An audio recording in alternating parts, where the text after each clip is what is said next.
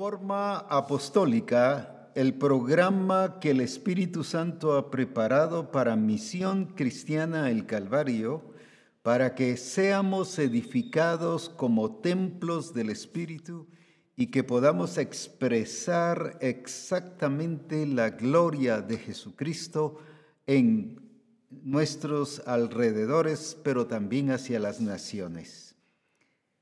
Qué bendición es estar con ustedes y poder disfrutar de este tiempo, de ver la gloria de Dios. Muchos testimonios nos han llegado debido a la acción y a la actitud de obediencia y de hacer lo que el Señor indicó sobre el día del ayuno.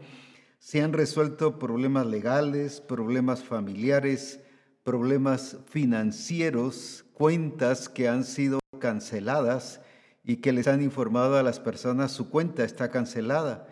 Y cosas que hemos estado viendo, terrenos que se han estado consiguiendo de personas, de hermanos que desde hace tiempo estaban haciendo un trámite para un su terreno y había problemas, sin embargo, en menos de un día fue resuelto eso y bueno, han llegado testimonios de salud, de cómo eh, eh, hemos visto la gloria del Señor, una hermana que eh, unas horas, un tiempo antes había ido a hacerse la prueba del COVID y salió positiva, pero después de escuchar reforma, este lunes pasado se fue a hacer nuevamente la prueba creyendo que en 12 horas el Señor iba a hacer el cambio.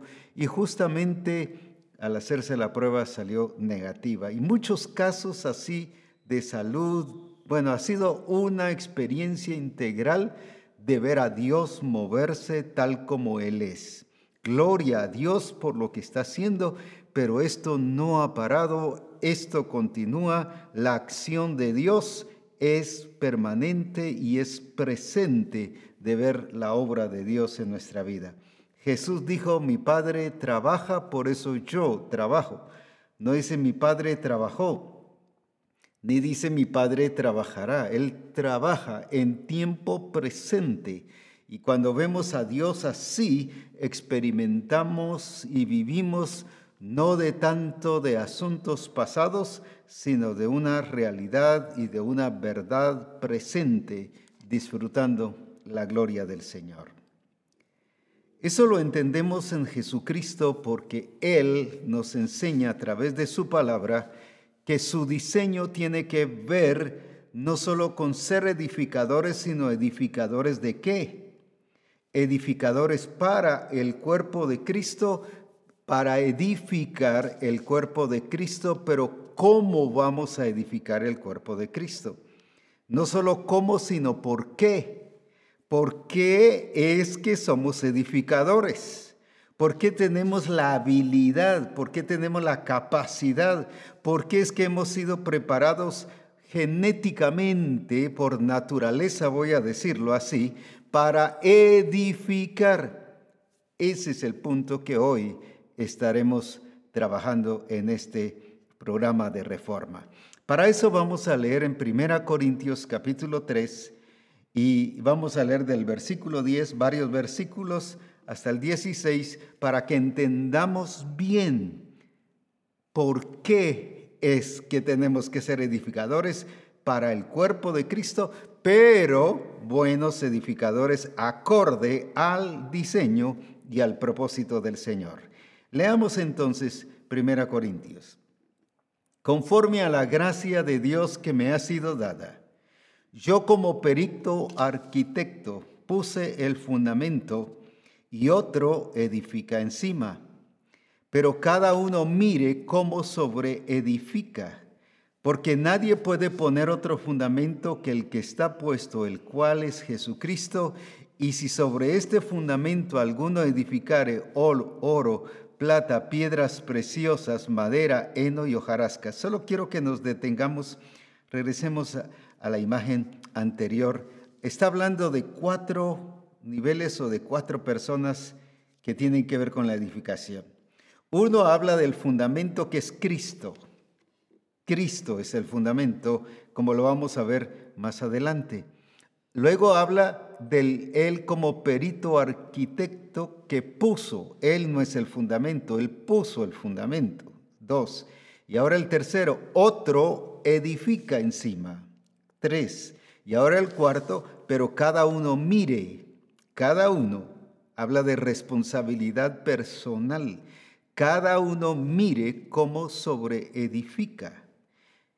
Ahora sí veamos la siguiente parte la obra de cada uno, mire cómo resalta la, responsabilidad individual, personal de cada uno, se hará manifiesta porque el día la declarará porque por el fuego será revelada. O sea, va a ser notoria el éxito o el fracaso. Y la obra de cada uno, sea, sea cual sea, sea buena o sea mala, el fuego la probará. Si permaneciere la obra de alguno que sobre edificó, recibirá recompensa, y si la obra de alguno se quemare, él sufrirá pérdida. Si bien él mismo será salvo, aunque así como por fuego. Ahora aquí está el punto. No sabéis, no sabéis, o sea, sí lo sabían, no le está diciendo que no, no está haciendo una afirmación, sino una pregunta. ¿No sabéis que sois templo de Dios y que el Espíritu de Dios mora en vosotros? Vuelvo a resaltar esa parte. ¿No sabéis que sois templo de Dios y que el Espíritu de Dios mora en vosotros? Muy bien. Ahora, cuando entendemos esto, ¿por qué somos edificadores? No solo cómo, sino por qué. Ahora, porque somos el templo de Dios. El problema es que, como decíamos el lunes pasado, hemos sido desenfocados debido a la religiosidad y debido a la invención humana de ministros que por algún tiempo estuvieron fortaleciendo la vida de templo como la habitación de Dios cuando realmente Cristo dijo, el Padre que mora en mí, Él es el que hace las obras. En otras palabras, en otra versión dice, el Padre que habita en mí. No está diciendo que habita en un templo de edificio o terrenal, sino está hablando de Él como persona. Porque Jesucristo mismo dijo en Juan hablando sobre el templo en Juan 2.19. Solo leámoslo para que confirmemos esta verdad y por qué Cristo dijo el Padre que mora en mí. Él no se sintió habitación del Padre, Él era la habitación del Padre. Ahora, ¿por qué? Veamos qué dice. Y respondió Jesús y les dijo, destruid este templo, está hablando de Él, y en tres días, está hablando proféticamente de su resurrección, lo levantaré, destruid este templo. Entonces, ¿por qué Jesús se está presentando y diciendo, el Padre que mora en mí? En otras palabras, yo soy la habitación del Padre, yo soy el templo donde el Padre se expresa y se manifiesta. Por eso es que Él pudo edificar y Él es el fundamento.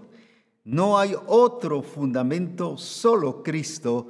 Y por lo tanto dice que cualquiera que pone otro fundamento, o sea, pueden haber otros fundamentos de arena, como ya vimos, el que edificó su casa sobre la arena, pero el fundamento real del diseño y que proviene de Dios es solo Cristo Jesús.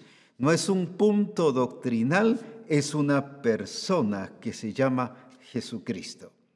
Ahora, entonces veamos ahora y, examinemos lo que el Señor nos dice ahí en Primera Corintios. Nos está hablando sobre edificar.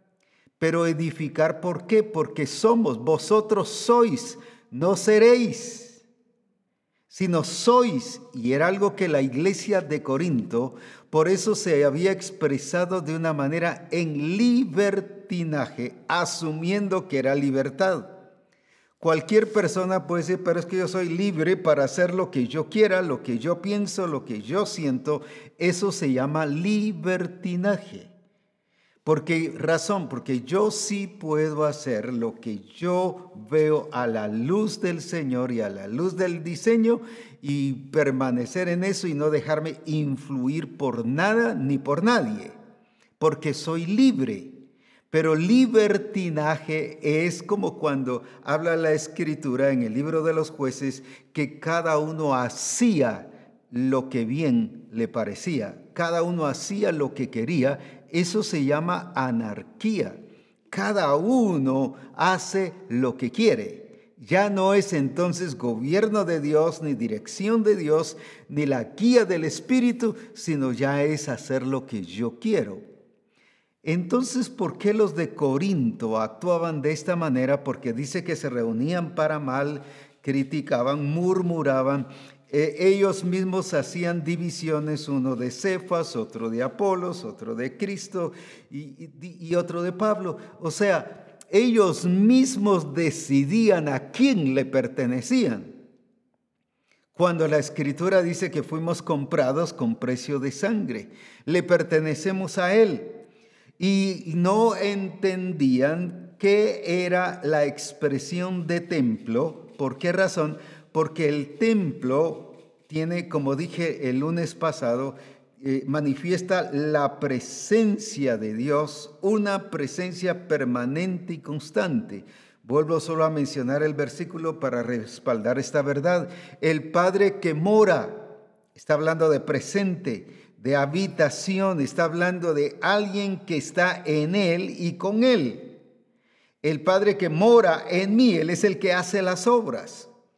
Jesús mismo expresa entonces de una presencia de Dios y que Él, lo que Él estaba haciendo, cuando Felipe le, le dice, muéstranos al Padre, pero ¿cuánto tiempo que yo he estado con vosotros y aún no me conocéis? Jesucristo era la expresión del Padre y no habían entendido los discípulos que todo lo que hacía era con el propósito de revelar al Padre porque todo lo llevaban a la lógica, al razonamiento, todo lo llevaban a, a su religiosidad, a sus tradiciones, a su cultura, y voy a decir así, lo miraban con el ente de cada acción de esas pero no lo miraban en la realidad de Cristo como expresión del Padre entonces, ¿cómo una iglesia va a ser la expresión real y verdadera de Jesucristo? ¿Por qué? Porque el Espíritu Santo mora en nosotros. Eso es lo que el apóstol Pablo le dice a la iglesia de Corinto. Y si podemos ver nuevamente esa última parte de ese versículo donde dice que somos el templo de Dios, pero ¿por qué razón? Dice allí, no sabéis que sois templo de Dios, pero ¿qué pasa? Así como Cristo dijo, el Padre mora en mí, ahora que les dijo el Señor y que el Espíritu de Dios mora en, vosotros. No dice, va a morar. No, mora, ya es un hecho y eso lo sabían ellos porque les dice, no sabéis les está recordando, les está haciendo mención de eso, como quien dice, si eso ya se les ha dicho, eso ya se les mencionó, ya se les enseñó, ya se les discipuló en eso, pero como ellos no miraban la libertad como una expresión de templo del Espíritu por causa de la presencia del Señor, porque el Espíritu de Dios estaba morando en ellos, no se dejaban guiar ni expresar esa obra del Espíritu Santo. Entonces, ¿por qué yo soy templo del Espíritu Santo? Primero, porque nací de nuevo y al nacer de nuevo el Espíritu Santo mora. No dice va a morar, mora en nosotros, mora en mí. Entonces por eso soy templo del Espíritu. No es por orar, no es por ayunar, Señor, hazme templo del Espíritu. No, no es por pedir, es porque soy. Dice, vosotros sois. Está hablando de ser, de tiempo presente. Está hablando no de, no de un premio, no de una recompensa, no de algo que yo voy a alcanzar debido a mi crecimiento. Lo que voy a desarrollar es la expresión de ese templo. Entonces, ¿por qué Jesucristo podía revelar al Padre en todas sus acciones? Y por eso es que Él constantemente habla del Padre, el Padre que me envió, todo lo que yo eh, veo hacer del Padre. Fíjese que está hablando en presente, lo que yo veo, no lo que vi cuando estuve ahí arriba y antes de descender, de bajar a la tierra. Oh, yo lo vi hace un año en visión. No, no, lo que yo veo hacer al Padre, eso hago. Está hablando en tiempo presente. ¿Por qué? Porque él entendía, pero no solo lo entendía, sino lo vivía como templo, como la habitación del Padre. Y él lo miraba y por eso era que toda su expresión fue acorde al diseño. Ahora el Espíritu Santo está morando en nosotros y dice que nos guía toda verdad. Entonces, ¿por qué somos guiados por la carne, por emociones, sentimientos, pensamientos, por cosas terrenales, cultura, tradiciones, religiosidad? ¿Por qué? Porque no hemos entendido que somos templo del Espíritu entonces no, no podemos edificar correctamente, pero sí podemos edificar erróneamente. Así como aquel que edificó con buenos materiales, pero en la arena, con un fundamento, con una base, con una plataforma totalmente distinta, diferente, no era Cristo. Y cuando yo, yo estoy edificando, dice la escritura, cada uno mire cómo sobreedifica. Es mi responsabilidad.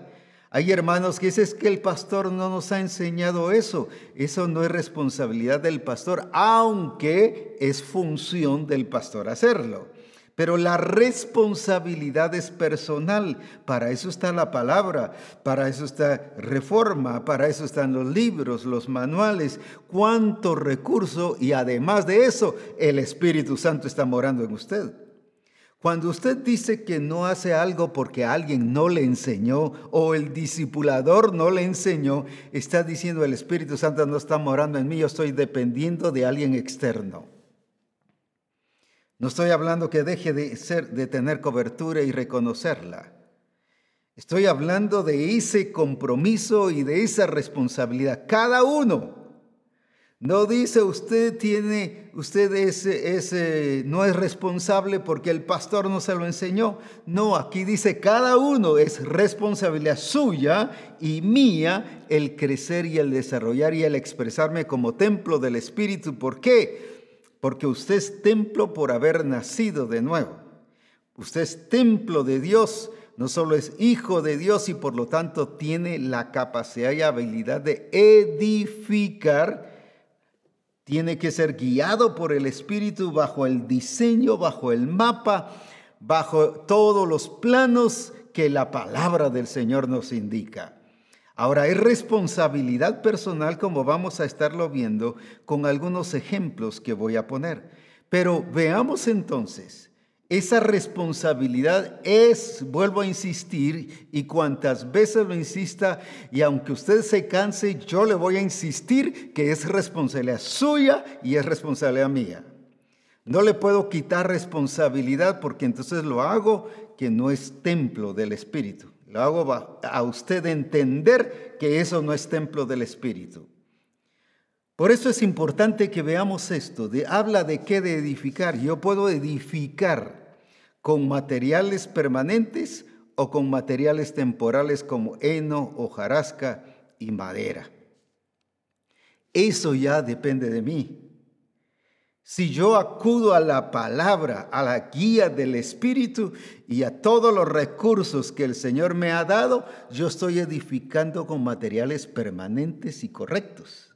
Pero yo puedo edificar con tradiciones, con cultura, con religiosidad, con el sistema del mundo. Puedo edificar, pero será erróneamente.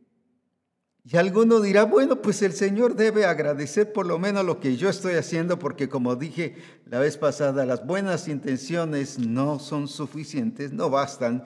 Y algunos dicen, pues que el Señor vea que por lo menos mi buena intención es edificar.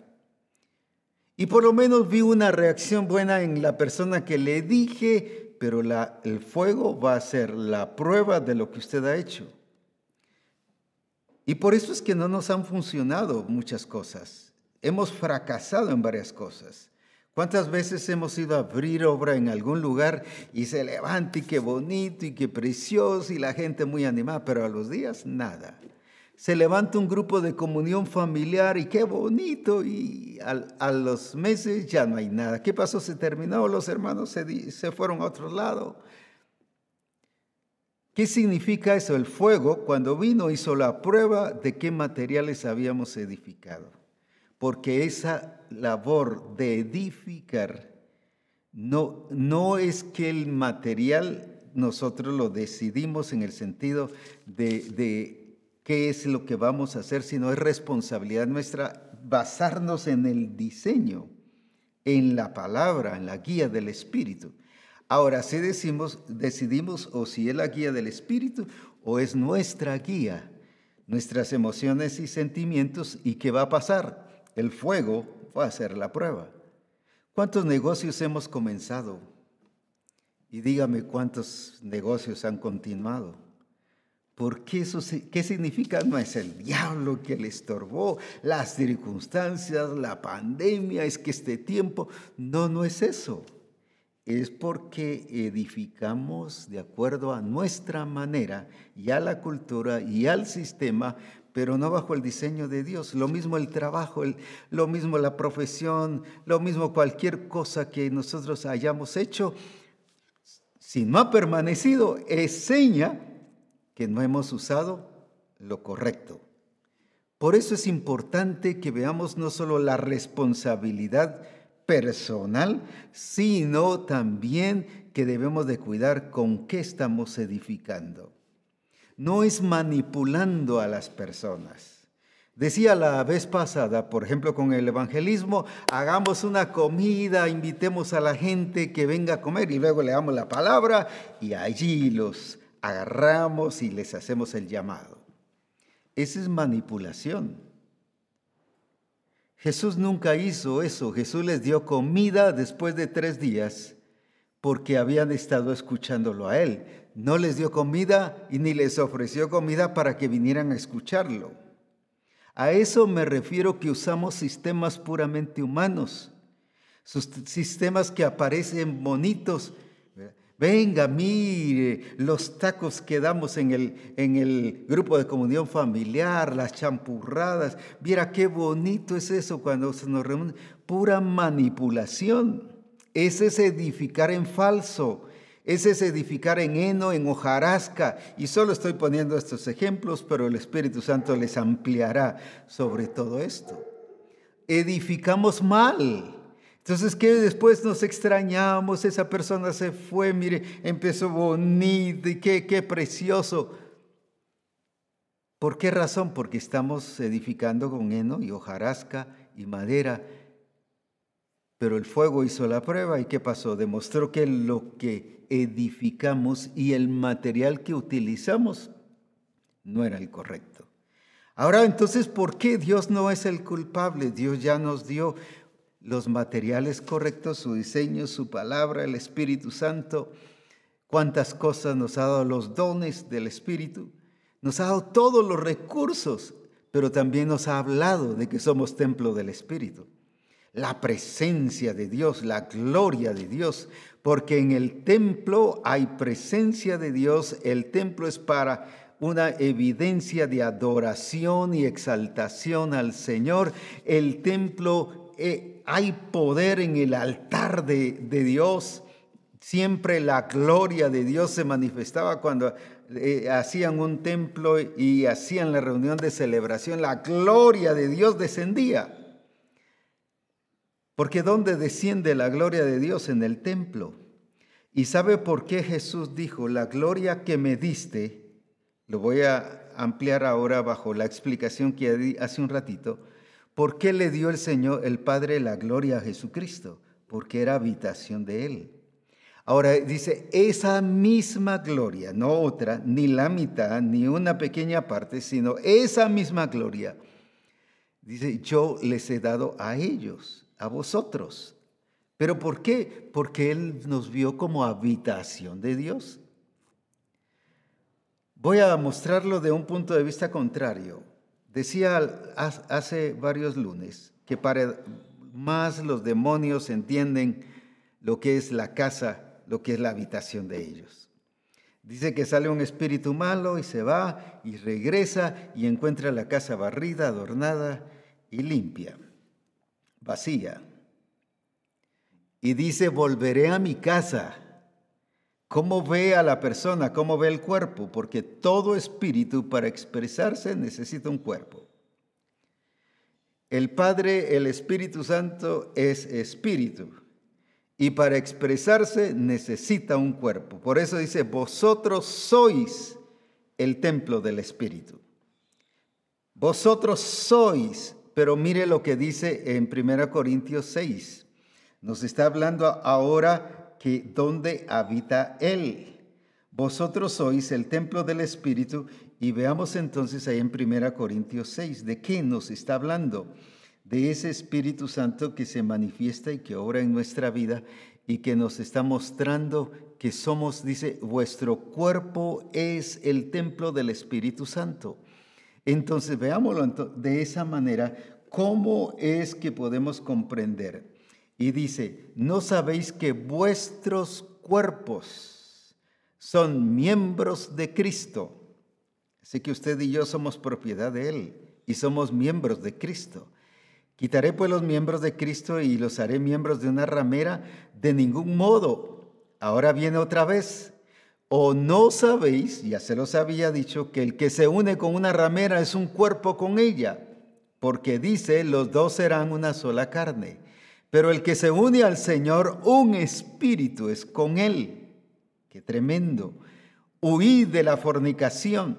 Cualquier otro pecado que el hombre cometa está fuera del cuerpo, más el que fornica contra su propio cuerpo peca. Esto está muy bueno para los que fornican y adulteran y para los que quieren hacerlo. Entonces ahora veamos, ¿por qué es que fornican y adulteran?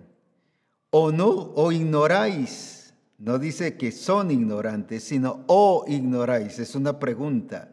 Que vuestro cuerpo, escuche bien, vuestro cuerpo, otra vez, vuestro cuerpo es templo del Espíritu Santo, el cual está en nosotros. Otra vez resalta del Espíritu Santo que está en nosotros, el cual tenéis de Dios y que no sois vuestros. Y solo lo siguiente, porque habéis sido comprados por, precio, glorificad a Dios, pues, en vuestro cuerpo y en vuestro espíritu, los cuales son de Dios. Algunos es que dicen, bueno, yo en mi espíritu alabo al Señor, pero también en nuestro cuerpo. O lo usamos para mal o lo usamos para bien. Solo lo explico, la unción está en el cuerpo. Cuando Eliseo se murió y lo fueron a enterrar, dice que había alguien que había muerto ya un año antes. Y cuando el cuerpo de Eliseo toca los huesos de esta persona, resucita. Sí, ya estaba muerto Eliseo. Su espíritu ya se había ido.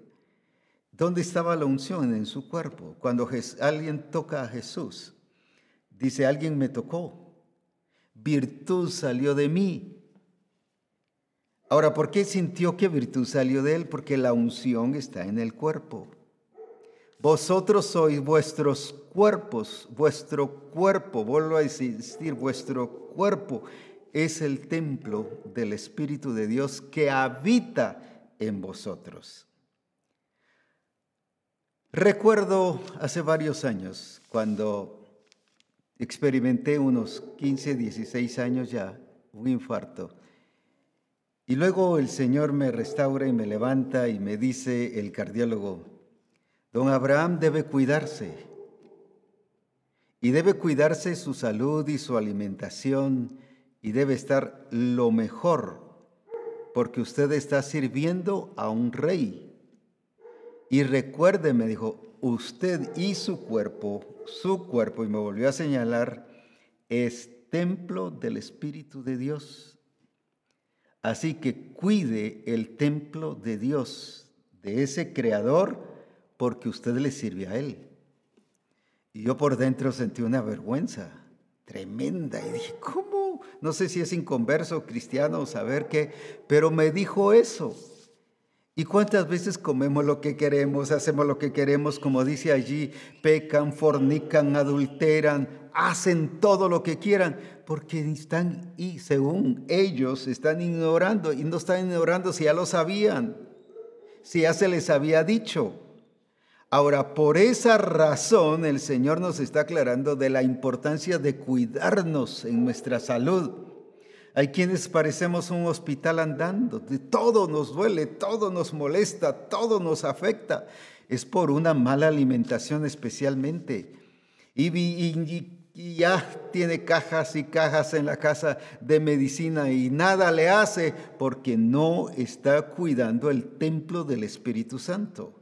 No está cuidando sus emociones, sus sentimientos, porque el cuerpo es la expresión del alma, de los sentimientos y de las emociones y de los pensamientos, pero también del espíritu. Y dice que somos el templo del espíritu y que glorifiquemos a Cristo en nuestro cuerpo. Así que, ¿qué está haciendo con su cuerpo?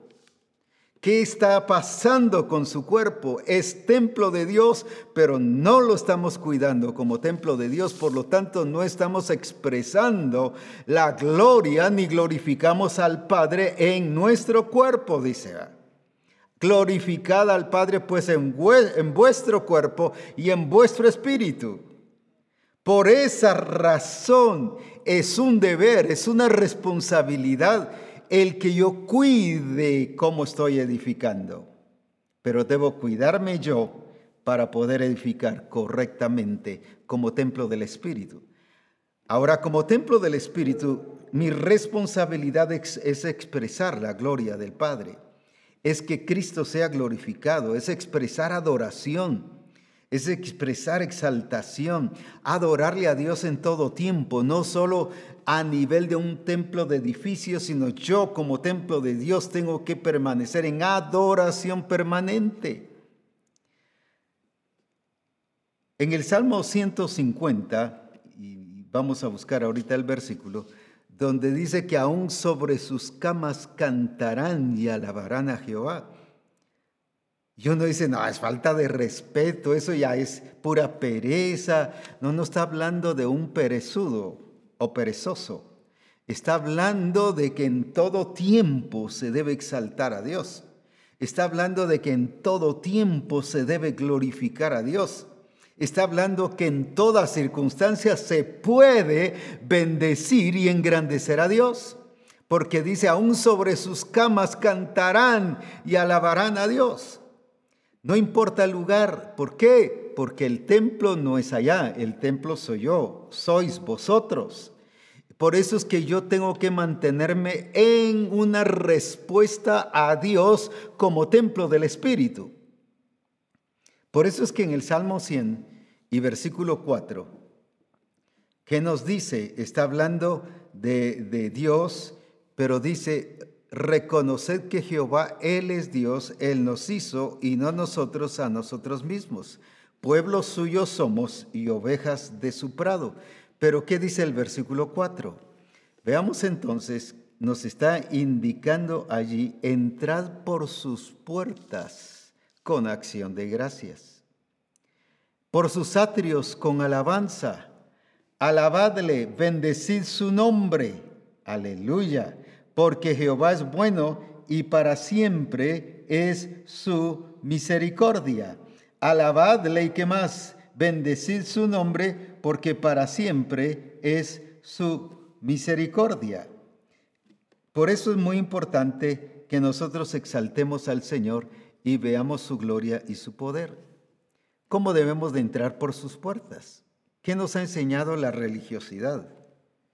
se ha puesto una plataforma que se le ha llamado altar a los templos, a los edificios. Pero es una plataforma.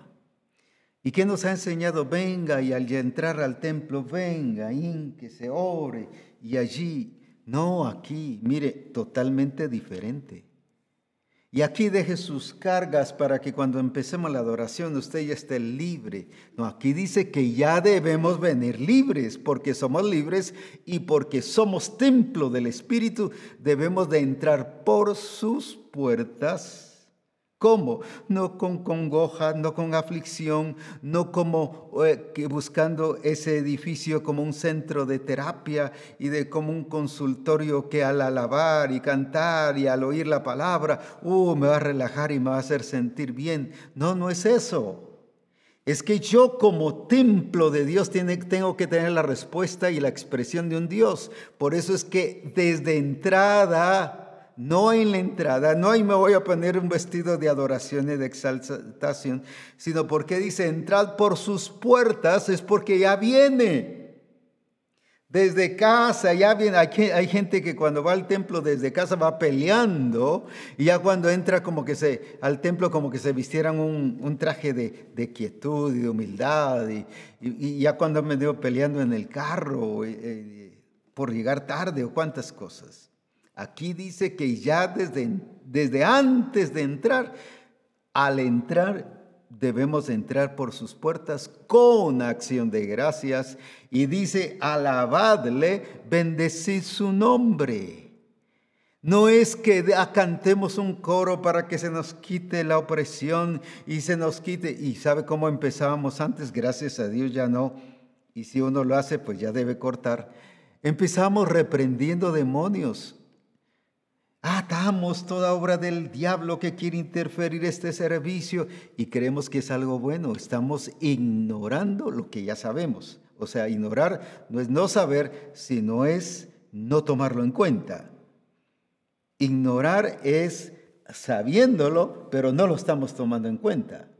Entonces, Sabemos que la presencia del Señor está en nuestra vida y que yo soy el que traigo la presencia de Dios, no es el edificio. Por eso es que yo debo entrar por sus puertas con acción de gracias. Mire qué diferente.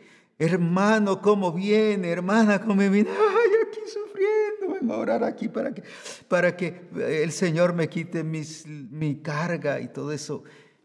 Es un mal comportamiento y con eso estoy diciendo, yo no soy templo del Espíritu. Estoy siguiendo una tradición judía o católica o lo que usted quiera, pero menos de acuerdo al diseño de Dios. Entonces cuando yo eh, reconozco que soy templo de Dios, mi comportamiento es totalmente diferente. Vengo con acción de gracias, alabándole.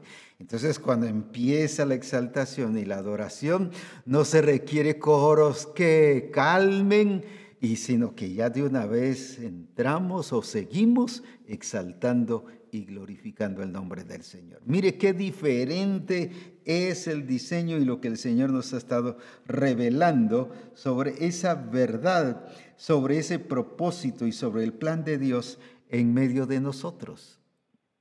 Ahora, por eso cuando tenemos, tiene que hablar o, o, habla sobre el ser templo de Dios, tiene que ver que por eso, cuando yo reconozco que soy templo de Dios, voy a expresar presencia de Dios, adoración, poder de Dios, entonces voy a ser un buen edificador. Entonces sí voy a edificar correctamente. Eso es la base que les dice el apóstol Pablo en Corinto. Ahora, quiero que veamos algunos casos que tienen que ver con comportamiento, con actitudes, cómo es cuidar el templo de Dios. No solo es cuidarlo en sentido de alimentación, aunque tiene mucho que ver. Yo doy gracias a Dios, llevo años ya de permanecer fijamente en el peso que se me ha indicado. ¿Por qué? Ah, no porque el nutricionista me dijo que tenía que estar en tal peso, porque entendí que soy templo del Espíritu. Y no puedo enseñar a alguien que se comporte de una manera saludable o de esa manera eh, en su peso real por si yo no lo soy. Pero como soy templo, no voy a ser, soy templo del Espíritu debo, y debo glorificar a Cristo y debo glorificar al Padre y al Espíritu Santo en mi cuerpo, les dice en 1 Corintios 6. Ahora, por eso es muy importante el que nos cuidemos, pero también como el cuerpo es la expresión del alma, tengo que cuidar qué estoy haciendo y qué estoy expresando con mis sentimientos, las emociones y los pensamientos. Quiero que veamos algunas personas que se cuidaron. ¿Por qué? Porque entendieron su responsabilidad, cada uno. Quiero que vayamos al caso que estuvimos estudiando el lunes pasado, al caso de la mujer que eh, perdió la dragma, una lección muy importante y veámosla en, la antigua versión o en la versión antigua y qué es lo que nos está diciendo ahí de ese cuidado de esa mujer. Recuerden que decíamos la mujer sabia edifica su casa y no está hablando de una mujer común y corriente, no está hablando de una mujer casada, está hablando de toda mujer independientemente su expresión si es casada, si es viuda, si es divorciada, si está separada, Toda mujer como persona debe edificar su casa. Ellos lo miraban desde la realidad no de templo porque todavía no se hablaba del templo a nivel personal, sino su casa. Ahora bien, por eso era que el demonio dice, iré y vendré y regresaré a mi casa. Ahora, ¿qué dice? ¿O qué mujer que tiene diez dracmas? Si perdiera una dragma, no enciende el candil y barre la casa y busca con diligencia estallarla y cuando la hubiera hallado, junta las amigas y las vecinas, diciendo, dadme el para bien, porque he hallado la dragma que había perdido. Así os digo que hay gozo delante de los ángeles de Dios por un pecador que se arrepiente. Muy bien. Cuando yo pierdo algo y explicamos, y solo lo voy a recordar en la parte, no lo voy a volver a explicar todo, aquí no está hablando de un impío, porque es alguien que ya tiene y perdió, no es alguien que no tiene y que está recibiendo, es alguien que ya tenía y perdió. Ahora, no está buscando salvación, sino está buscando para bien, confianza. Su dignidad fue restaurada. Mire qué diferente. Ahora, ¿cómo vemos que esta mujer se cuidó? Ella fue responsable por sí misma. Ella no fue con el sacerdote, ni fue con nadie, ningún eh, ministro judío, para que le fuera a ministrar y que le dijera qué hacer. Lo voy a pasar y actualizar a nuestro tiempo.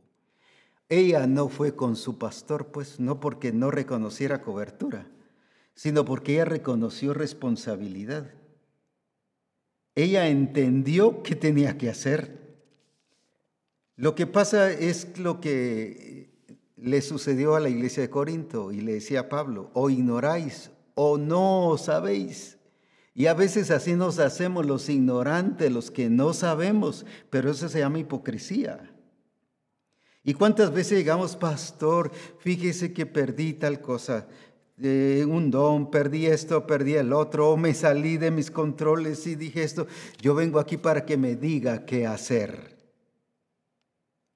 Esta mujer no fue con su pastor para preguntarle qué hacer, ella ya sabía qué hacer, porque ella entendió su responsabilidad, pero entendió cómo cuidarse. No era responsabilidad ni del esposo, ni de las demás, ni de los otros, sino era responsabilidad personal. Pastor, mire, yo quiero que reúna los ministerios de, de, profetas y que me diga qué hacer. No, esta mujer no consultó de esa manera, sabía qué hacer.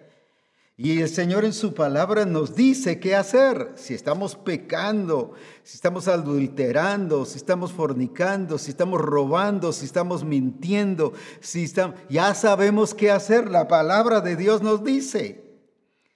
Y a veces caemos en la trampa los ministros, sí, pues oremos que el Señor nos diga qué hacer. Y caemos en ese, en, esa, en ese cultivar de esa hipocresía y de esa mala expresión de, como templos del Espíritu Santo. Ahora, esta mujer, ella fue responsable. Ella misma sabía qué hacer. Se perdió, pues hay que buscarla. Sencillamente, no hay otra cosa. El Señor Jesucristo mismo lo decía, el que tenga sed, no le dijo yo les voy a llevar a que tomen. O a ver, aquí hay un vasito con agua, vengan, tomen. No, no, el que tenga sed, venga a mí y beba. Eso es responsabilidad personal. En otras palabras, si tiene hambre, pues coma. Ay, tengo hambre, no sé por qué, pero tengo hambre. Pues coma. O sea, no necesita ir a consultar, tengo hambre, ¿qué voy a hacer, pastor? Dígame, ore por mí, ¿qué voy a hacer? Coma, si tiene sed, pues tome agua. Y así lo entendió esta mujer. Si se perdió, pues hay que buscarla. La otra cosa que veo aquí, no solo, sino la diligencia de la mujer, hasta encontrarla. Ya la busqué, pero solo lo buscamos allí superficialmente. No, ya la buscó bien hasta encontrarla. Porque ella entendía que necesitaba presentarse ante los demás y ante las demás como una mujer confiable. Por eso dame el para bien. Y aquí quiero decir algo y luego regreso a esa parte que, estoy mencionando. Dice que llamó a sus amigas y vecinas. Era una mujer que se cuidaba, no actuaba así a nivel encerrada en sí misma ni en su círculo cercano. Tenía amigas y tenía buena relación con las vecinas. No se peleaba con las vecinas tenía buena relación y tenía amigas. Hoy pregunto, ¿cuántas amigas tienes? ¿Cuántos amigos tienes? Con razón no podemos ganar a nuestros amigos y a nuestras amigas y cuando los queremos ganar es para irlos a evangelizar. No, esta, esta persona no llegó a evangelizarles, sino a expresarles lo que es una persona que entiende que tiene a Dios primero les reveló a Dios. Ahora, no llevó a cargar a sus amigas, como se hace. Tengo amigas para irles a contar, o tengo amigas, o llamé al ministerio de intercesión y que venga a visitarme para que, para que, eh, no, no llegó a cargarlas llegó a contarles el logro, el éxito, su responsabilidad, que ella misma reconocía la importancia del honor, de la dignidad. No la llamó para que le dijeran qué hacer, la llamó para gozarse y para que ellas se gozaran con, con ella. ¿Y cuántas veces sí tenemos amigos o amigas para cargarlos? Y fíjate que tengo este problema, y fíjate que aquí, fíjate que allá. No, ella llegó precisamente para bendecirlas y para edificarlas. Aquí nos enseña la falta de relación que tenemos en las congregaciones. Recuerdo que hace muchos años, no sé si 20 o 25 años, ministrando a una persona, le digo, ¿qué es lo que más extraña del mundo en relación a la iglesia? Y se queda un momento pensando y me dijo, me la puso difícil, pero se la voy a responder, porque sí es cierto, me dijo. No sé cómo entendió que extraño algo, me dijo. Extraño el bar. Y mi mente se fue rápidamente en el licor, en... pero no se lo dije. Me dijo, extraño el bar porque ahí nos juntábamos con amigos y platicábamos y pasábamos tiempo con ellos y platicábamos de todo, nunca de política, ni hablábamos del presidente, ni hablábamos de alguna guerra que pudiese haber. Nos platicábamos y pasábamos tiempos agradables, pero en la congregación, en la iglesia, no hay eso. Yo dije, cierto, allá perseveraban en la comunión pero ahora la pregunta es, ¿cuántos amigos tiene en la iglesia, pero también amigos que tiene afuera? ¿Cuántas amigas tiene en la iglesia y cuántas amigas tiene fuera? Hay mamás que son manipuladoras, por ejemplo, dice, ay, mi hija es mi amiga porque me lo cuenta todo. Y una vez le dije a una hija, pero ella te lo cuenta todo. No, ella no me cuenta nada, entonces no son amigas. Solo es manipulando para ver qué te saca. ¿Y cuántas veces funcionamos así? Amigas de manipulación o amigos para manipular pero no amigos desde esa. Jesucristo si algo tenía era como templo del Espíritu, entendió que tenía que tener una vida social. No estoy hablando del mundo, de una vida del mundo. Fue a las bodas de Caná de Galilea porque fue invitado. Él no fue llamado a predicar ni a celebrar la boda. Él llegó por un invitado, por haber sido un invitado, o sea, sí se relacionaba con la gente. Él cuando allá dice que estaba en la casa de Simón, eh, que estaban comiendo, había sido invitado cuando llega la mujer del vaso de alabastro del, y que, que quebró el alabastro y el perfume. Estaba no en un templo, sino estaba en un grupo de personas que, voy a decir así, traduciéndolo para el día de hoy, que no conocían al Señor.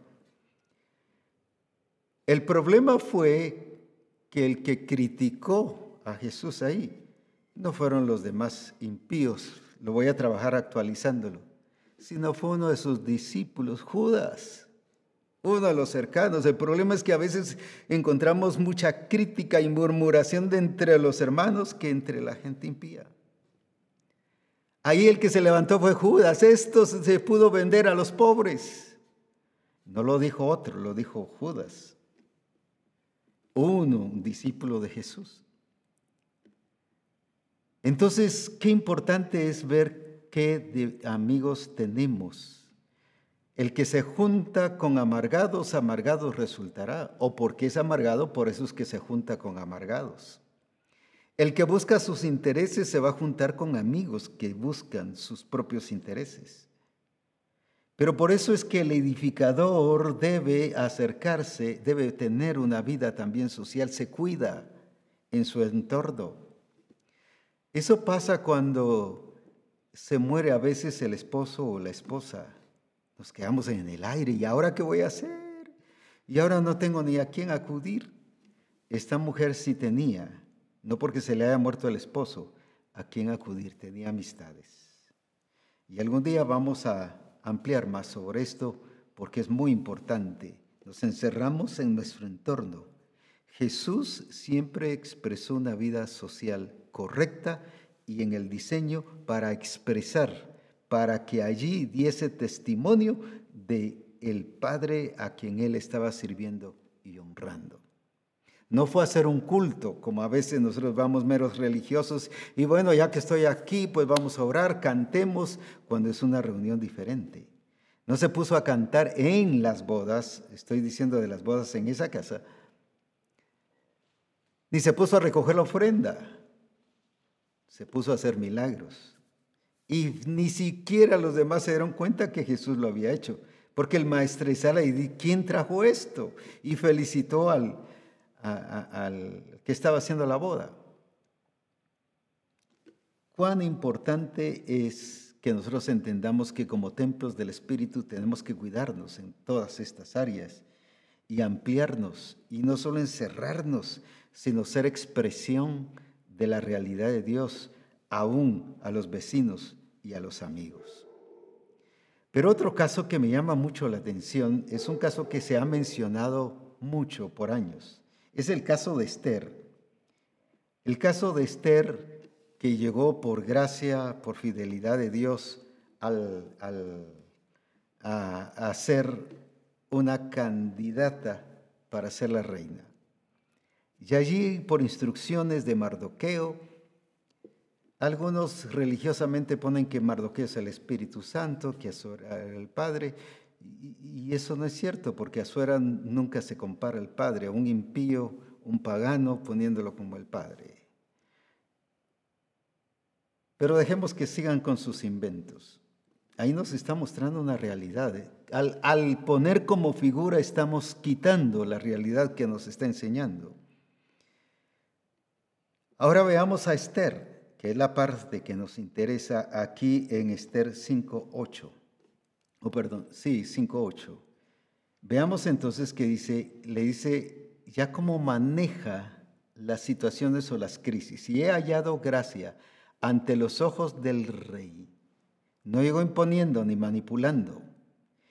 Y si place al rey otorgar, otorgar mi petición, fíjese que hubo una gracia tremenda, una sabiduría fuertísima. La mujer sabia edifica su casa y conceder mi demanda, que venga el rey con Amán a otro banquete que les prepararé y mañana haré conforme a lo que el rey ha mandado. Veamos esto. ¿Cuántas mujeres por querer arreglar un problema, aunque también tiene que ver con hombres, pero como estoy hablando de Esther ahorita, por querer arreglar un problema lo que hacen es criticar, murmurar y, y mira, pero ¿qué ha pasado? Acusando Esther no llegó acusando, sino llegó, mire, con una, tampoco aparentando humildad o sencillez. Esther fue actuando con sabiduría. Cualquiera de nosotros hubiésemos dicho, pero Esther, ¿qué te pasó? ¿Por qué no lograste? Ahí tenías la oportunidad de hablar con el rey. Quizás no te va a dar otra oportunidad. Esa era tu oportunidad. Al estilo Jesús, ¿qué tienes conmigo, mujer? No ha llegado mi hora. Esther entendió que no le había llegado su hora. Eso se llama sabiduría. ¿Por qué no se arreglan los problemas en casa? Tanto eh, que el hombre arregle los problemas y las mujeres arreglen los problemas. ¿Por qué? Por falta de acciones sabias, por ser templo del Espíritu, por manifestar la presencia de Dios. Esta mujer entendía que, que tenía ya que cuidarse y manejar las cosas con una sabiduría tremenda, toda una experta. Fue muy bien asesorada, pero ya en el momento de la prueba no estaba Mardoqueo con ella. Cuando se presentó al rey, Mardoqueo no estaba con ella, porque cada uno dará cuenta de lo que debe hacer y va a ser probada su obra. Lo que pasa es que queremos y oren por mí, manténganse en oración y miren, no, no, ahí ella estaba sola y tenía que saber qué hacer. Era el momento de decidir. Y ahora que le dice, qué bueno que, en otras palabras, lo voy a parafrasear, qué bueno que sí atendiste mi invitación, pero con toda humildad y sencillez y sabiduría le dice, si place al rey venir el día de mañana otro banquete, yo voy a hacer conforme el rey esté indicando. Pero mire lo que pasa en ese interín. En el versículo 14, ahí mismo del capítulo 5. Aquí vemos lo contrario, no una mujer sabia, sino una mujer cizañuda. Una mujer que supuestamente está, está indicándole a su esposo qué hacer pero lo único que lo está haciendo es complicándole la vida. Cuidado, hombres y mujeres podemos actuar de esta manera imprudentemente.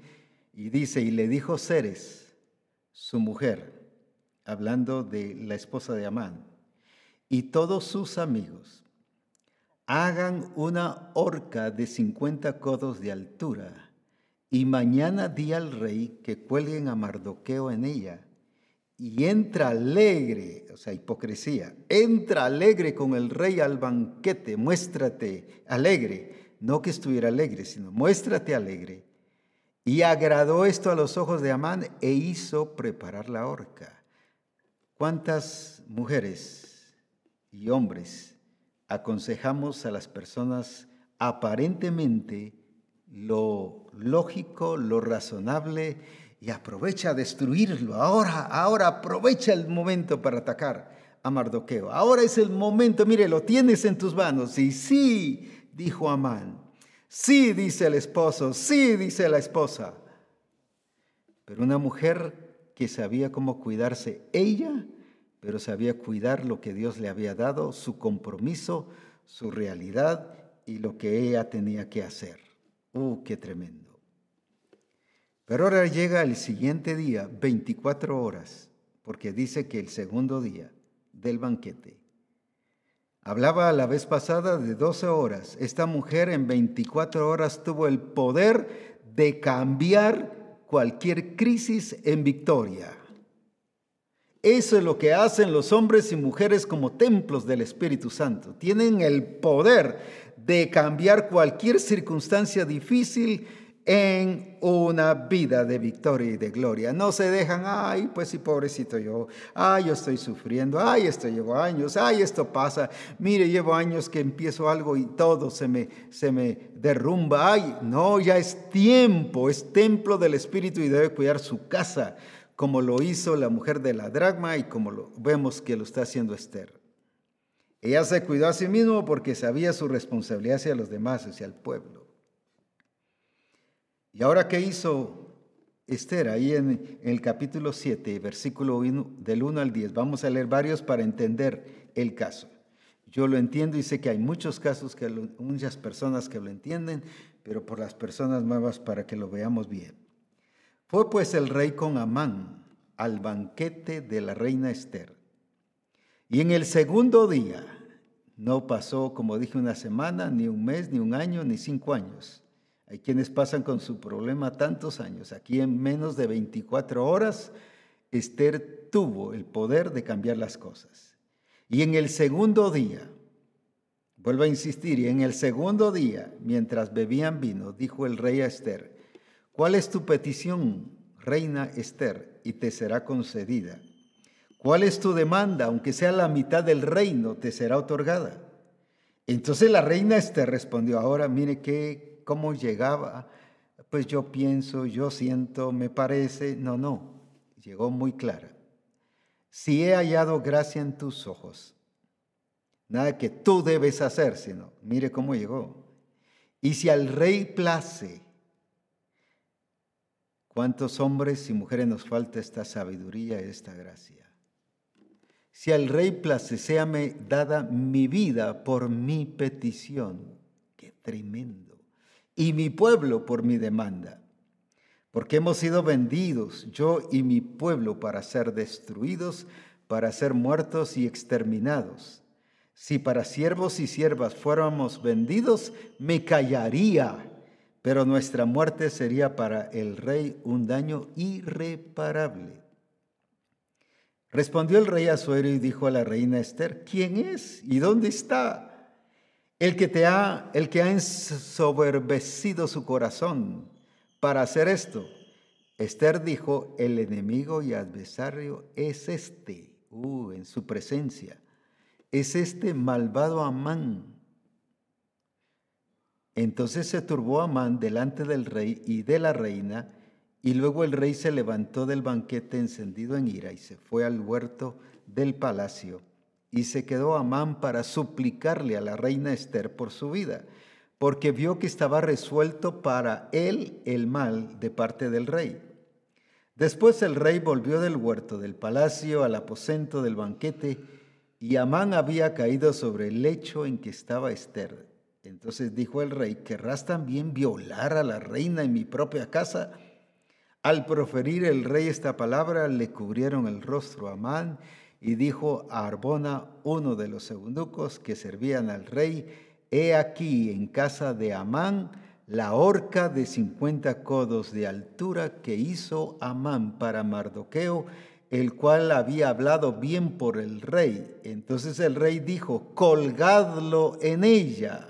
Y así colgaron a Amán en la horca que él había hecho preparar para Mardoqueo y se apaciguó la ira del rey.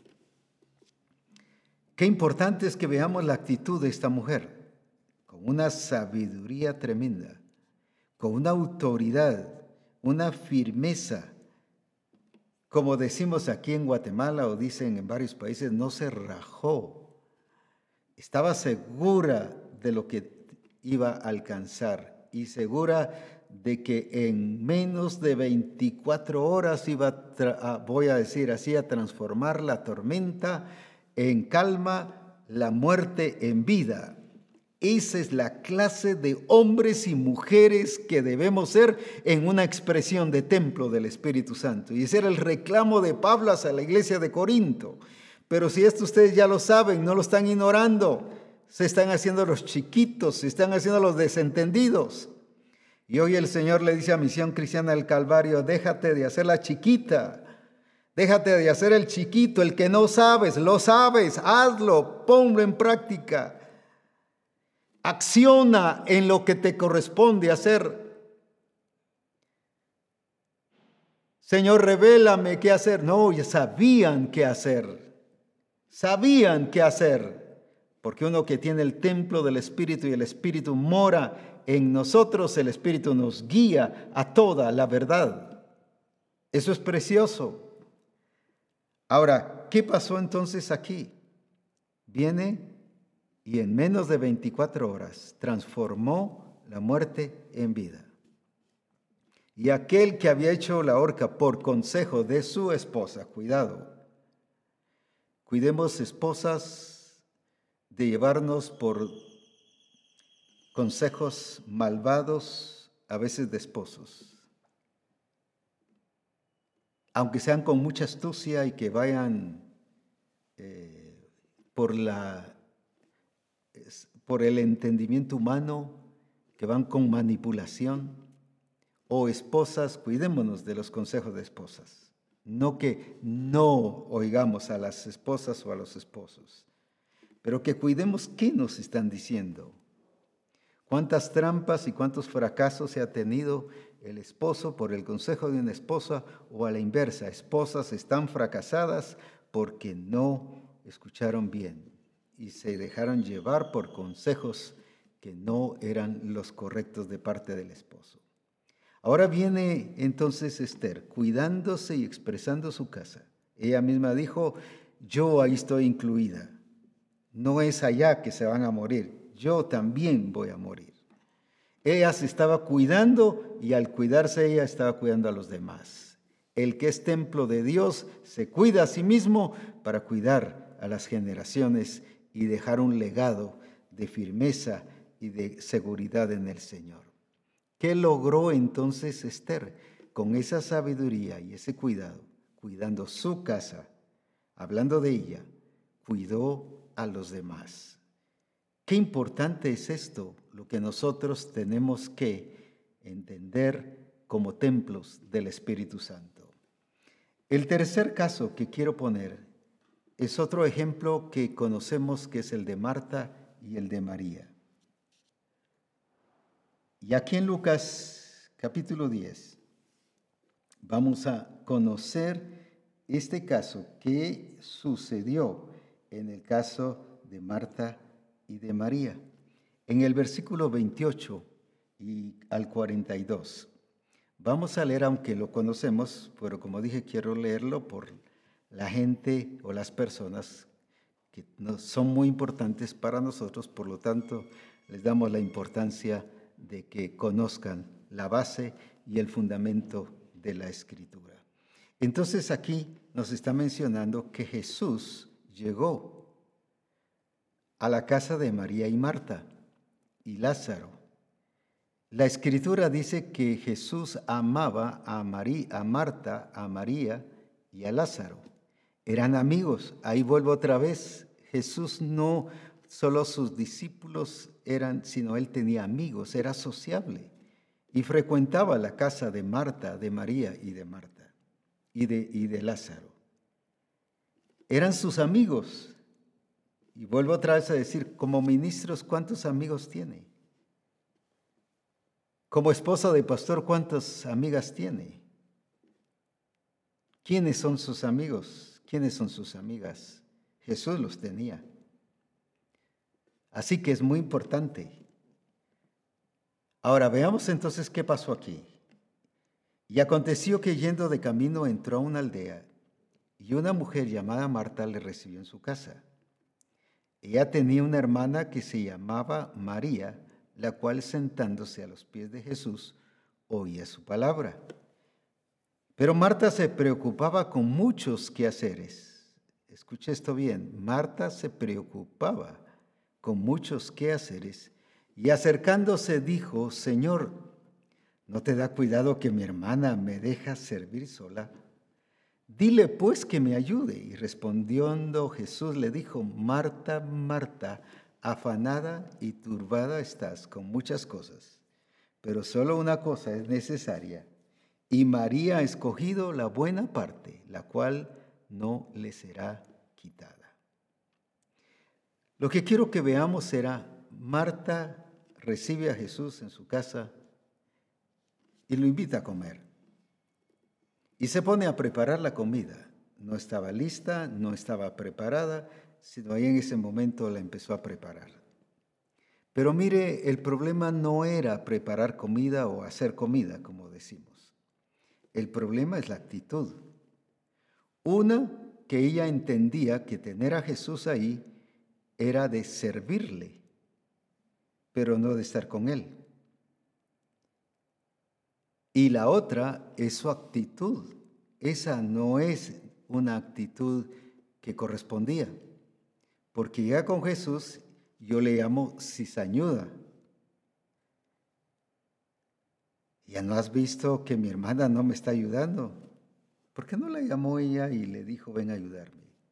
Sino quiso ponerla como mal, como hacer ver que lo que ella estaba haciendo sí era más importante que lo que María estaba haciendo la quiso poner mal delante de Jesús.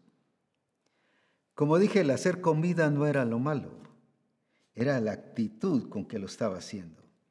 ¿Y cuántas veces reconocemos más el servir a Dios, que no es malo, que estar en su presencia? Varias veces he contado que hace muchos años, cuando era parte del Instituto Bíblico y me enviaban a diferentes congregaciones, allá en Quesaltenango, de la iglesia Monte Sinaí, el pastor frecuentaba que desde las 6 de la mañana hasta las 11 de la noche era de ministración por liberación. Y cuando llegaban, me, tenían una serie de cantidad de casos. Y un día yo me paro y le pregunto, pastor, ¿y cuándo ora? ¿Cuándo tiene comunión con el Señor? Ah, no, es que la gente es necesitada y hay que atenderla. Y le dije, un momento, yo sí voy a buscar al Señor. Claro, tuve problemas, se lo contó al director del instituto, me acusaron de rebelde, pero dije, yo tengo que cuidarme. No tenía este entendimiento del todo como templo del Espíritu, aunque lo había leído, pero no estoy hablando de entendimiento, pero dije, yo tengo que cuidarme. Si él se descuida, ese es problema de él. Él le daba importancia al servicio a servir, a ver las necesidades de la gente, pero no a su comunión con el Señor, a estar en la presencia del Señor. ¿Y cuántas veces como ministros le damos más importancia al ministerio que al que nos ha dado el ministerio? ¿Y cuántas veces así nos pasa en la profesión, le damos más importancia a la profesión que al quien nos ha dado la vida y al quien la escritura dice que le pertenecemos a Él. No le damos importancia a tener comunión y pensamos que el servicio y el servicio y el servicio. Claro, tampoco es la oración, tiene que ser una excusa o un pretexto para yo no hacer ninguna cosa. Recuerdo también como estudiante del instituto en Antigua, fuimos a ministrar una iglesia que era de otra organización que pidió que se les apoyara. Y, yo miraba que el pastor entraba al templo y oraba desde muy temprano. Solo salía para desayunar y volvía a entrar, y salía para almorzar y volvía a entrar, y, y, así salía a cenar y volvía a entrar, y de ahí para el servicio. Y al principio dije, no, hombre, yo quiero ser como este pastor que busca al Señor. Y que, que si con las diferentes veces que fui, la esposa viene y empieza a contar y dice, fíjese que yo tengo que trabajar y, vender y hacer comida aparte, porque él no provee nada para la casa, como solo se dedica a orar. Y ahí me trabajó y, dije, no hombre, esa es pura excusa, puro cuento, puro pretexto para no hacer nada y para no ser responsable. No, no estoy hablando de eso, de quitar nuestra responsabilidad. Por eso es que somos templo del Espíritu y podemos adorar en cualquier parte, trabajando, exaltando, eh, al Señor, orándole a Él, estemos en la oficina, estemos en el trabajo, estemos en la casa, estemos en un templo, en un edificio. O sea, no dependemos de esos lugares, sino somos y nos expresamos tal como somos, templo del Espíritu de Dios. Entonces, qué importante es que nosotros cuidemos nuestra comunión. Y por eso viene el Señor y que le dice a Marta, Marta, Marta, afanada y turbada estás. Le atacó no lo que estaba haciendo, sino le atacó su actitud. Ahí está muy importante. eso de, de su actitud no era aprobada, le está diciendo en otras palabras. ¿Y cuántas veces pensamos que por lo que estamos haciendo, que por eso no tenemos tiempo de orar, de buscar al Señor, de, estar en su presencia, de adorarle? No hemos entendido que somos templo del Espíritu en todo lugar donde estemos, las 24 horas, porque el Espíritu de Dios mora no es como en el Antiguo Testamento que, que se iba, venía y se colocaba encima y, y, venía y se, y se, iba, venía y se iba. No, no, no era. Ahora dice el Espíritu de Dios mora en vosotros, ahora está en vosotros, ahora está permanente. ¿Cuántos coros nos han dañado? Por ejemplo, cantamos o cantábamos que descienda hoy, que descienda hoy la gloria del Señor, que baje la gloria de Dios. Pues, si dice ya, ya les di su gloria, ¿por qué? Porque ya les di mi gloria, ¿por qué? Porque son templo del Espíritu. Coros que están anulando la verdad de Dios, pero los cantamos. Sí, qué precioso y sentíamos que descienda hoy, que descienda hoy. Pero si esa gloria la tengo yo, la tiene usted. Por eso es que la escritura dice, vosotros tenéis la unción del santo. Jesús nunca oró para sanar al paralítico para resucitar a Lázaro para, o las demás cosas que hacía. Que descienda hoy la unción, que baje. Oremos a los discípulos, oremos para que vayamos con unción para hacer milagros. No, Él era el portador de esa unción. El Espíritu del Señor está sobre mí. Punto. Y nosotros cuando vamos a orar por una persona, oremos, Padre, que vaya con unción, que vaya, que reciba la unción. Estamos anulando lo que la palabra dice por nuestras propias tradiciones y cultura religiosa.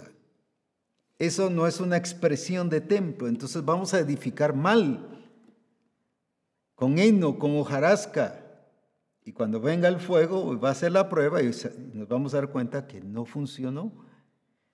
Por eso es que debemos ser edificadores bajo esa realidad de Dios. Ahora viene el Señor y le dice a Marta, turbada estás, afanada estás. Ella se estaba dejando afectar y dañar. En otras palabras, estás enfadada, estás enojada. Pero mire, mera portadora de veneno. Dile que, me ayude. Dile que deje de estar ahí como perdiendo el tiempo. Para ella no era importante lo que María estaba haciendo, sino para ella era importante lo que ella estaba haciendo. Y, y, quería darse, como decimos aquí en Guatemala, su paquete de que ella sí estaba haciendo las cosas. Pero viene el Señor y como dije, le atacó su actitud. ¿Y cuántas veces estamos haciendo cosas buenas? Porque hacer la comida y, servirle a Él no era malo. ¿Y cuántas veces hacemos cosas buenas pero con actitudes totalmente erróneas? Pero como templo del Espíritu y porque el Espíritu de Dios mora en nosotros, nos va a hacer expresar la gloria de Jesucristo. Ahí está el punto importante. Ahora viene María y viene el Señor y le dice, ella ha escogido la mejor parte. ¡Qué tremendo! ¡Qué golpe tan fuerte para Marta! Yo creí que lo que yo estaba haciendo era la mejor parte. ¿Cuántas veces nos damos cuenta que no estamos haciendo lo correcto, aunque estamos haciendo cosas buenas? Como dije, hacer comida no era malo. Servirle no era malo es con la actitud que lo hacemos. Pero por eso cuando nos está hablando que somos templo del Espíritu y que el Espíritu de Dios mora en nosotros, no solo nos hace tener actitudes buenas y sanas, sino las correctas de acuerdo a la nueva criatura que somos, porque somos la expresión de Cristo y porque el Espíritu Santo está en nosotros, nos hace ser portadores de esa expresión. Qué importante es esto. Qué importante que nosotros entendamos esto. Y quiero terminar con esta expresión que dijeron en el libro de Segundo de Crónicas, capítulo 2, 5, tanto en la TLA como en la NTV. Veamos cuando habla del templo, ¿de qué está hablando? No está hablando de un templo común y corriente. Dice que él iba a edificar un templo grande, porque el Dios que tiene es grande. Y no está hablando de altura. No nos está diciendo que como Dios es alto, que por eso hay que hacer un templo. Ni porque Dios es muy extenso en su forma, que por eso hay que hacer un templo grandote aunque cuando habla de Apocalipsis de millones de millones que adoraban y que decían que Él es digno, eso sí tiene que ver con templos grandes. ¿Dónde se va a poner esa gente de millones de millones? Entonces sí van a haber templos grandes. Pero mire lo que dice entonces en este versículo. Está hablando, dice, este tendrá que ser un templo magnífico, porque nuestro Dios es más grande que todos los demás dioses. ¿Qué significa magnífico? Significa que, tiene que ver con, con algo de mucha especialidad, perfecto, excelente, digno. Y por eso dice que Jesucristo es digno, porque Él hace cosas magníficas. Ahora, entonces, ¿cómo, eh, qué, ¿cómo debe ser el templo que se debe hacer? Magnífico, porque Dios es grande. Ya dije que grande no tiene que ver con altura, tiene que ver con, a veces decimos, mi hijo ya creció mucho, ya está muy grande, pero aquí la palabra grande o la palabra grande tiene que ver con grandeza. Entonces, qué importante es, está hablando de la actitud y de la vida y del estilo cómo debemos de actuar como templos del Espíritu. Entonces, bajo estos mismos principios, con esa dignidad, con esa honradez, debe, ser, debe haber grandeza en nuestra vida, en nuestra expresión como templo del Espíritu. Con razón Jesús por eso se expresa como templo del Espíritu. ¿Por qué? Porque Él estaba expresando esa realidad y esa gloria de Jesucristo. Estamos próximos a entrar a nuestro Congreso. Y así como dice la palabra, entrad por sus puertas con acción de gracias. El Señor me dijo, diles a Misión Cristiana el Calvario, que entren al Congreso con acción de gracias, no con penas y penas y penas, sino como una expresión de templo del Espíritu Santo y que desde el principio estemos con alabanzas y glorificando al Padre y exaltando su nombre en todas las cosas.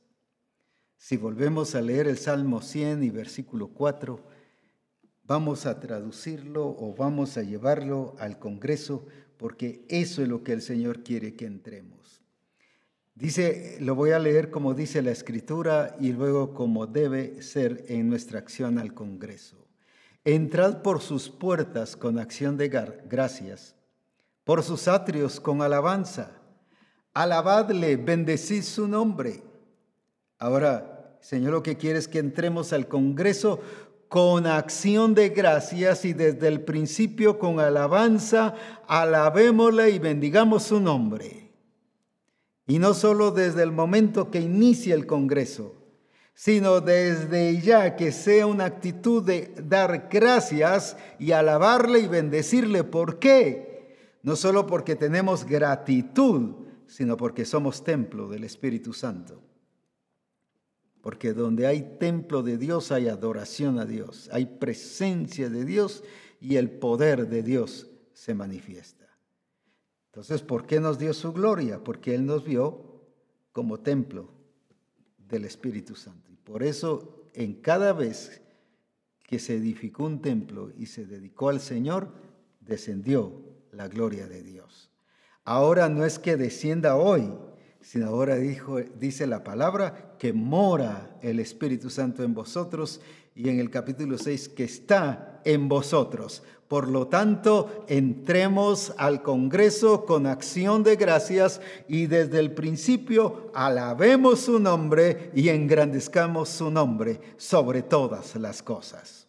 En otras palabras, entremos viviendo y expresando al Padre y revelando al Padre porque somos el templo del Espíritu Santo. Alabado sea su nombre.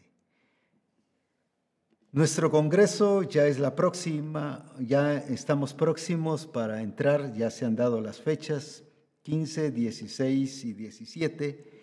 El próximo lunes no habrá reforma debido a que ya todo estará aquí instalado para, para el congreso. Así que a gozarnos, pero no esperar ahí que el Congreso nos calme, nos alivie. No, es porque ya vamos a llegar viviendo la gloria del Padre y disfrutando la gloria del Señor, pero expresándonos como templo del Espíritu de Dios. Así que adelante y agradecemos desde ya las siembras que han estado enviando, sea para el Congreso, las siembras que han estado enviando para reforma. Hemos estado adquiriendo más equipo y un equipo más actualizado para reforma apostólica y para el Congreso y, disfrutar cada vez más y facilitar una mejor eh, proyección de cada actividad que estemos haciendo. Así que gracias por cada siembra. Aquí estamos eh, informando sobre cómo es que debe usted eh, enviar su ofrenda Qué bueno que pudiese llamar a, las siembras de, siembras de Congreso desde el extranjero. Hay un eh, lugar o una empresa que se llama Remitly, muy buena, muy fácil, no se complica la vida. Esta entra directamente a la cuenta bancaria y esto es mucho mejor. Y ahí está la información de cuenta del banco puede comunicarse al WhatsApp de oficinas centrales y está el número de teléfono. ¿Por qué debe comunicarse? Porque es un punto muy importante, son fondos, son finanzas y por lo tanto nuestra responsabilidad es cuidarlas y dedicarlas a lo que usted está enviando. Pero desde ya les agradecemos. Ya han sido eh, cubiertas algunas cosas, falta mucho, pero sé que nuestro Dios es, como dijo Abraham a Isaac, Jehová proveerá el cordero. Y entendemos que Dios así ya ha destinado para que sea un congreso glorioso y precioso. Así que muchas gracias por sus siembras y pueden darlas con anticipación y qué bueno sería para que ya estemos disfrutando de un Congreso glorioso, magnífico, de un Congreso poderoso como es Él, así también nosotros seremos en nuestra expresión como templos del Espíritu Santo. Que el Señor nos bendiga y juntos a disfrutar de esta gloria de Dios, no hasta el Congreso, sino desde ya adorando, glorificando a Dios y exaltando su nombre en todas las cosas. Dios les bendiga, adelante y gozosos a disfrutar nuestro Congreso también.